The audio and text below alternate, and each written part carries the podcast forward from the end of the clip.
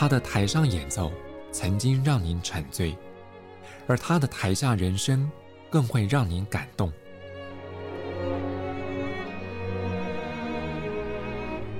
国家交响乐团爱乐实验室 Podcast，有生命的音符，只为您演出。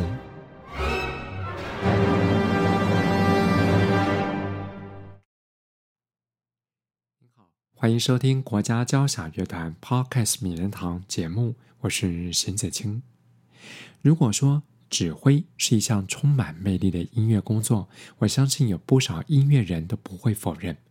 当他挥舞指挥棒或是挥动双手的时候，乐团跟着他的手势做出千变万化的声响，很难不让人沉醉。在上次节目中，我们邀请到出生自台湾、享誉国际乐坛的指挥家。吕少佳为爱乐朋友现身说法，不止聊他的指挥学习经历，而这背后还有更多鲜为人知的故事。吕少佳在这期节目当中要继续为您细说从头。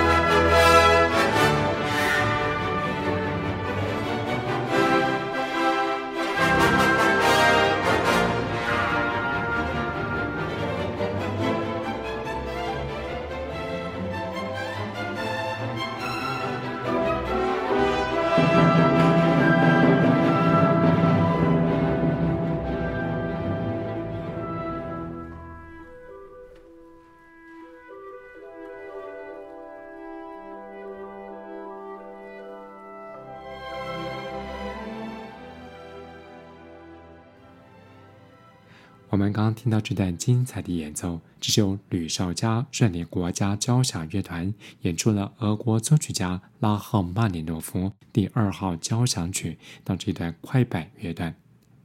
在上次节目中，我们特别请到吕绍嘉跟朋友们来现身说法，让朋友们也知道，原来他在大学的时候原本专攻的是心理系，但是却阴错阳差踏上了指挥台。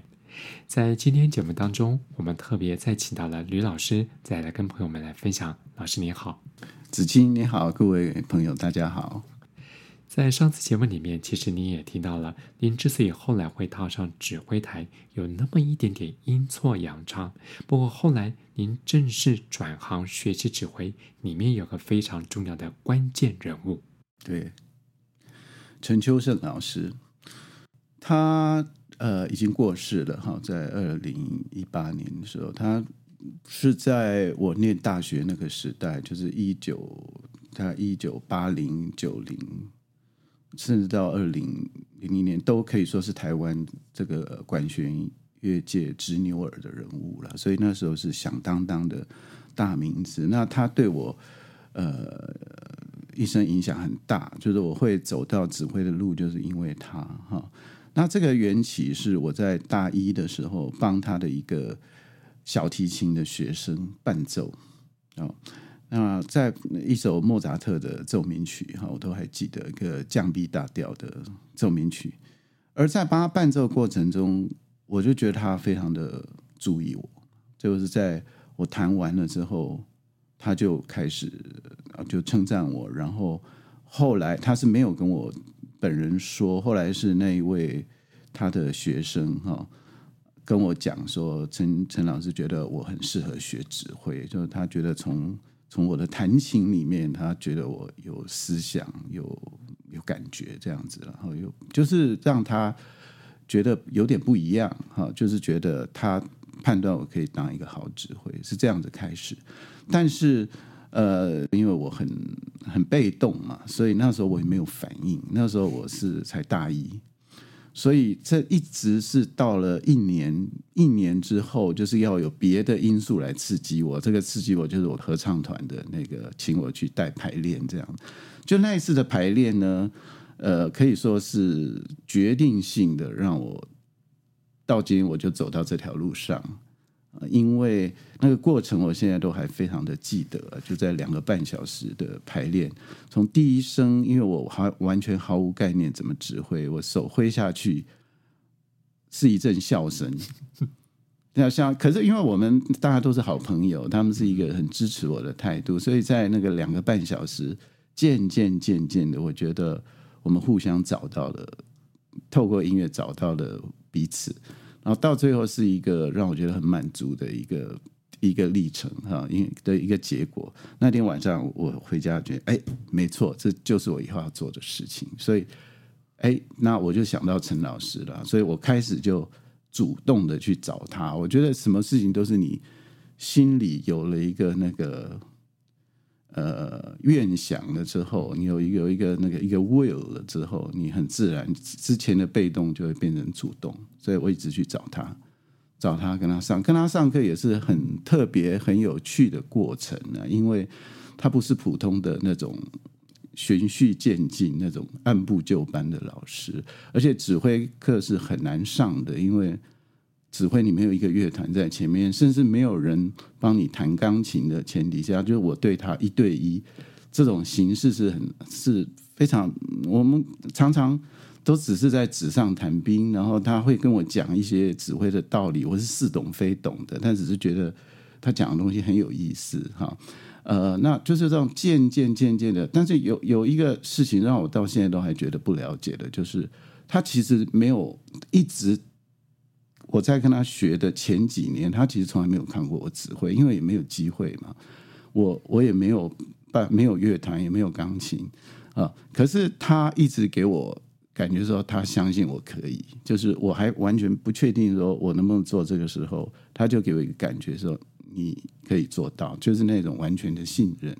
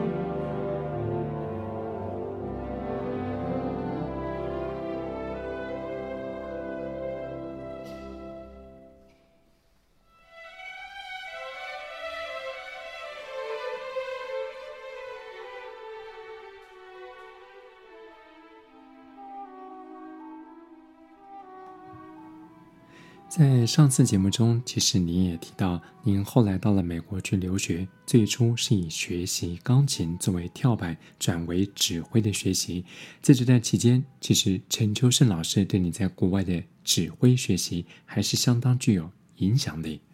我跟你讲，这一件事情，这在现在是完全没办法想象的。就是我决定出去，事实上，陈老师是。心里是反对的。他跟我说：“他说你学指挥就是要在乐团里面学。”他那时候就已经跟我说，在我完全没有资历的时候，他说：“你留在台湾，你你当我的助理指挥。”哎，你可以想象那时候的的那么的注重那个你的辈分，注重你的学历。那个时候，他就跟我讲这种话，那我还听不进去呢。我说。我已经申请到学校，我还是要出去。然后呢，他就跟我说：“呃，好，你去。我从来不会强迫我的学生哈，但是你去那边，呃，你如果觉得我讲的话对的话哈，你随时可以回来。”他在我出国前，他跟我讲了一句这样：“他说你在市郊当个一年的助理指挥，然后你去比赛，你应该可以得名。”啊。那我就这话放在脑子里，我就出国了，就去印第安纳。我去印第安纳就是在主修钢琴之外呢，就是另外也帮指挥班去弹钢琴，就是他们上课是用用钢琴去去伴奏两台钢琴。那在上课途中，我就真的发现，哎，外国月亮好像确实并没有比较圆。呃，我觉得越看就觉得，哎，这些。指挥好像我在台湾学的已经比他多了，跟陈老师学，我觉得我对自己建立了一个信心，因为他那尤其那时候你在台湾这么封闭的环境，你都觉得外国会比较好嘛，啊，呃，所以我那时候是第一次的建立一点我的信心，觉得哎，这个指挥呃，在学校里面其实学不到什么东西，的确真的是要有乐团的一个经验，而且我已经觉得我的程度。好像不比他们差了，然后我一个学期我就下了决心。事实上，我也通过了指挥的考试，就是我在第二年开始我是可以 double major 的。我就写信给陈老师说：“呃，老师你讲的对，我决定我要回来。”所以我没有念完，我就东西行李收一收。我一年之后就回到市郊，一回到一回到台湾，陈老师就让我当他的助理指挥，然后在。那一年里面给了我很多指挥的机会，包括呃歌剧《Rigoletto》啊，另外还有一些别的东西。呃，我记得还有一个大的东西，就是《仲夏》整个《仲夏夜之梦》孟德尔颂的《仲夏夜之梦》。然后我那一年就收集了很多的指挥经验啊，呃，但是我自己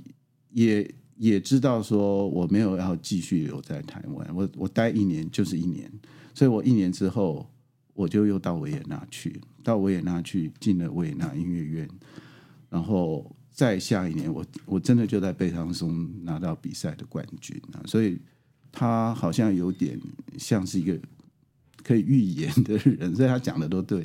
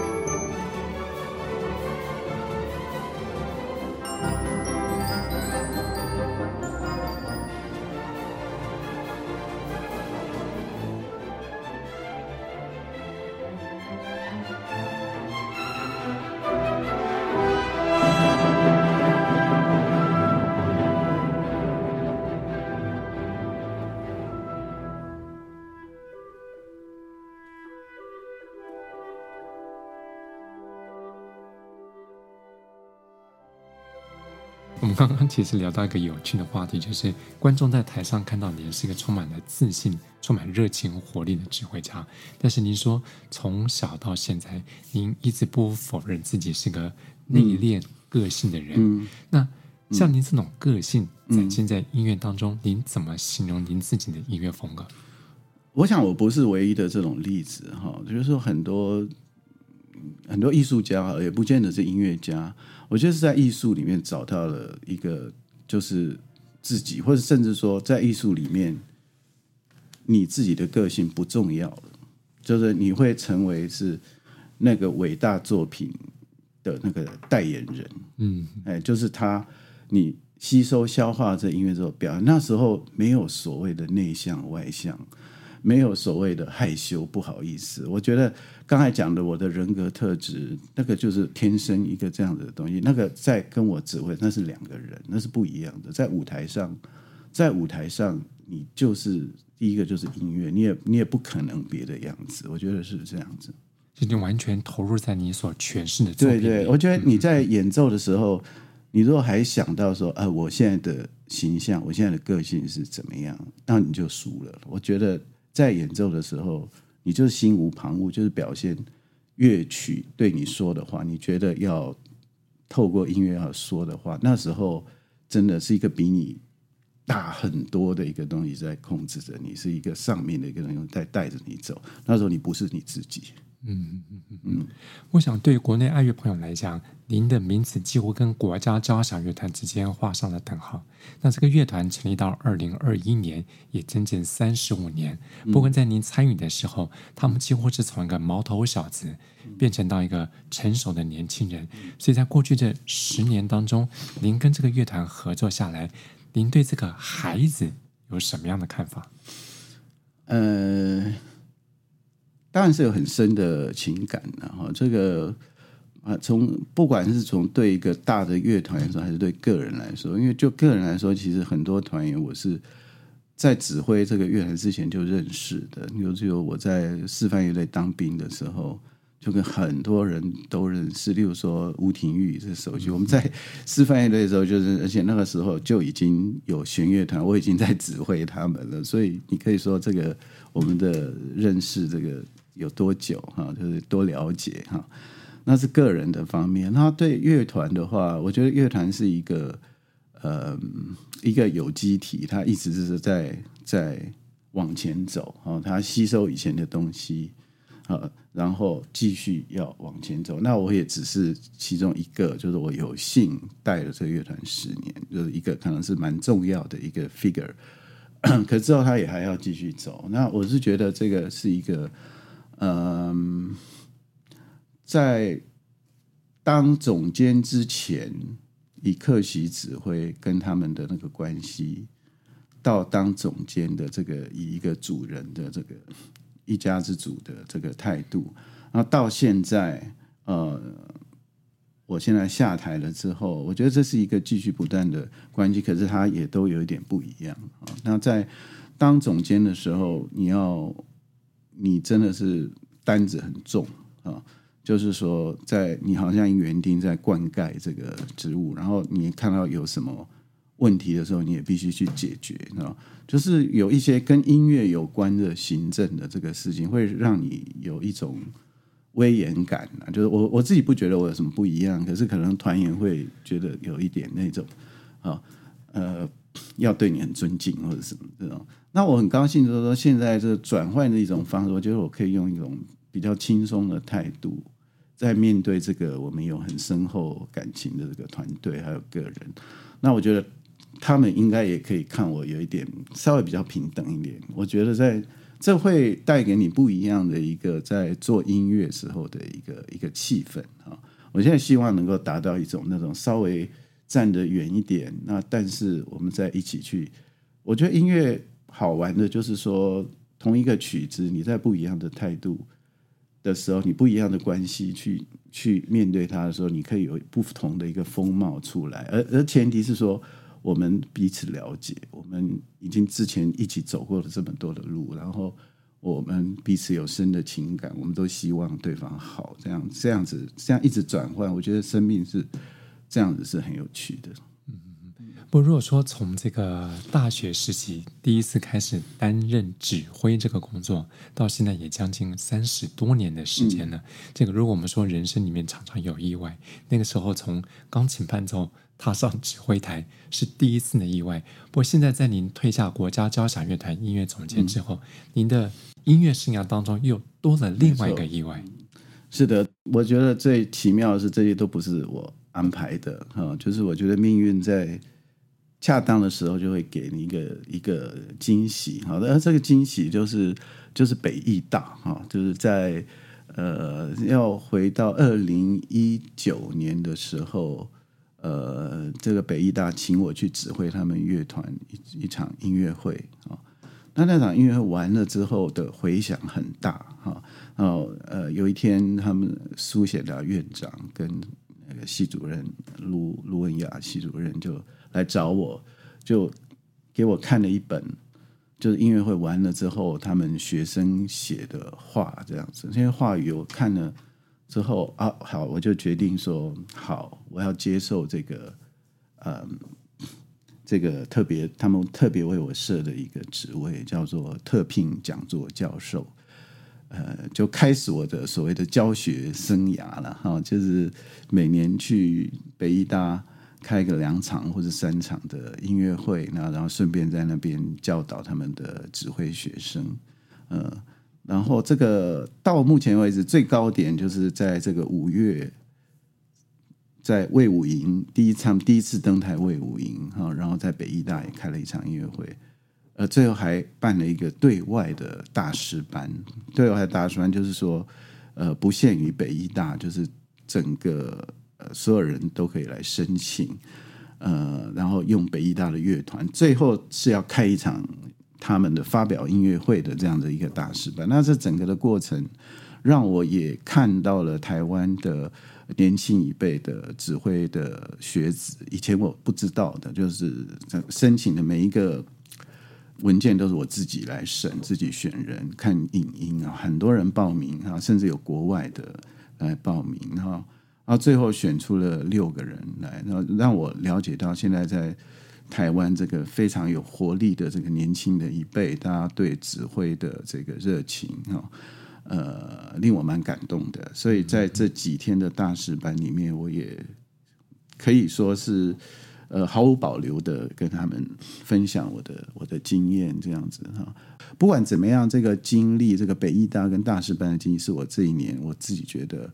呃，最值得我珍惜的一个、嗯、一个经验。不过，我想对这些年轻的想学指挥的新兴学子来讲，您的这个舞台经历，和您曾经荣获过三项国际大赛，嗯、这个在他们来看，已经是一个好像个标杆在那边。嗯、所以，我们就指挥这个话题来看的话，嗯，你会给这些孩子们什么样的建议？呃，我觉得哦，这标杆这个可能我我我不希望说有一个太大的压力，这样每个人都要找到自己的路了。然后指挥，事实上每一个，尤其是尤其是指挥的这个行业，是真的每一个人是要随着自己的呃慧根跟你的你的个性走出自己的路了。在大师班，呃，我也非常强调，就是说我只是在旁边给你一些。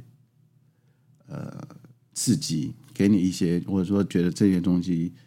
你做的可能这条路不是很对，我指引出一个可能这样子的方式。那呃，绝对不是要去模仿啊啊、你就是要透过我分享我的经验，跟我对这个的了解，对这个指挥艺术的了解，我指出一条路，或者指出一个这这样子是一个。你要去达到的一个东西，那可是每个人要凭着自己的个性去走出自己的路，我觉得这一点很重要。那然后指挥非常重要，就是你对音乐的一个一个诚实。你站在站在一个乐团前面，呃，因为有时候短期间你有可能骗得了人，可是就长期来说，呃，你如果没有真的很扎实对曲子的一个了解。就是对曲子本身的那种，你有一个自己一个消化下来去说服人的那种力量的话，长时间人家还是会看穿你的。好，就是一些外表的动作，并不是，并不是最重要的。你可能要承受很多的挫折的，等到你真的有机会站到台上去，之前的那个寂寞，你要能够承受得住。所以以现在这个时间点回过去想，您当年大二站上指挥台的那次的感觉，到现在那个初衷，您依然没有忘掉。我觉得我可以，呃，问心无愧的时候，我没有忘掉。嗯，所以这也是您支持您过去这三十多年来指挥生涯一个很重要的一个初心。对，嗯嗯。在这节国家交响乐团 Podcast 名人堂节目当中，我们很荣幸邀请到指挥家吕绍嘉，不止聊到他在台上的音乐哲学，我想也让您见识到这位指挥家在舞台下一样迷人的风采。从他的学习历程到他一步步踏上国际乐坛，我想会带给爱乐朋友，尤其是年轻一辈有志于指挥发展的学习者丰富的经验。我们再次谢谢吕老师，谢谢。国家交响乐团 Podcast 名人堂，谢谢朋友们的收听，我是沈子清，我们下次节目再见。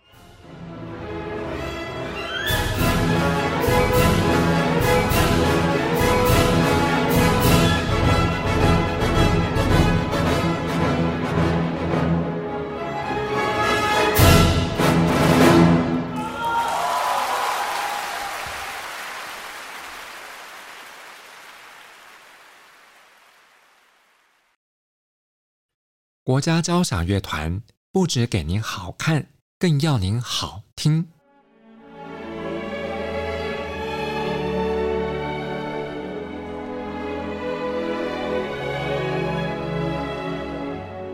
国家交响乐团独家精彩实况，原创 Podcast 节目，舒缓音乐，友善贴心，诚意十足。爱乐实验室 App。二零二一年新月季温馨登场，